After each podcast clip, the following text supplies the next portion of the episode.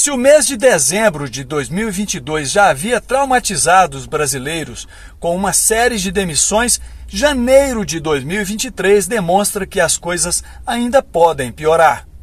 Mal começou o ano e foram registrados ainda mais cortes no mercado de trabalho. Logo nos primeiros 15 dias do mês, mais de 100 mil trabalhadores perderam seus empregos em todo o país.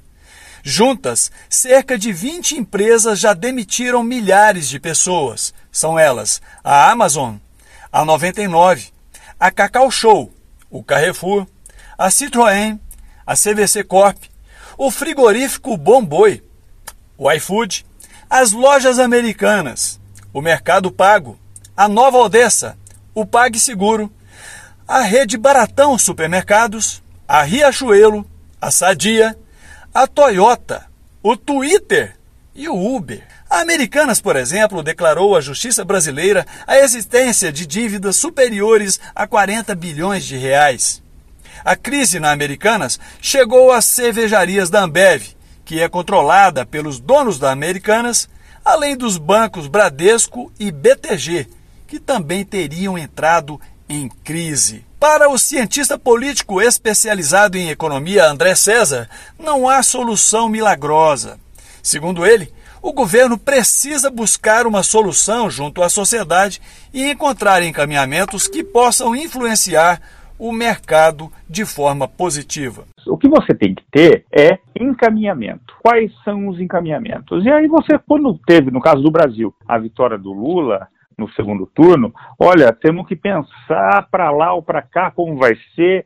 Tem algumas questões fiscais muito graves, temos uma reforma tributária urgente para ser feita, e eu trabalho muito com a questão tributária, nós sabemos da pertinência e da urgência da questão. Então, nesse sentido, você tem que dar caminhos claros, muito evidentes, que do contrário, nada se resolve e só piora a coisa.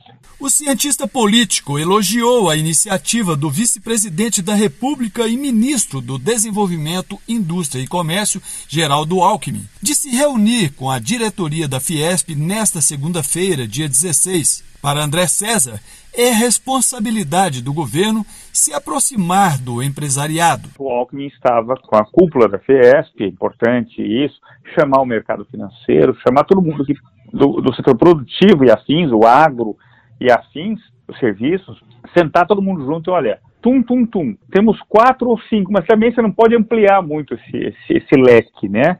Você tem que ter quatro ou cinco encaminhamentos, não é soluções, são encaminhamentos, e a partir desses encaminhamentos, você começa a estabelecer é, aí sim possíveis soluções à frente, mas tendo em mente sempre que não é imediato. Não vai ser a coisa. É, você tirar da cartola, seria aquele coelhão da cartola, tá aqui, ó, salvamos. Não, não é assim.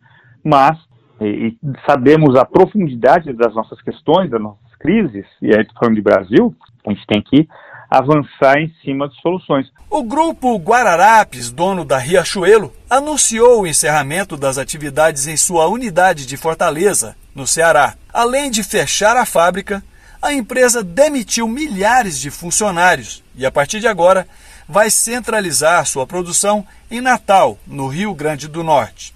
Reportagem José Roberto Azambuja.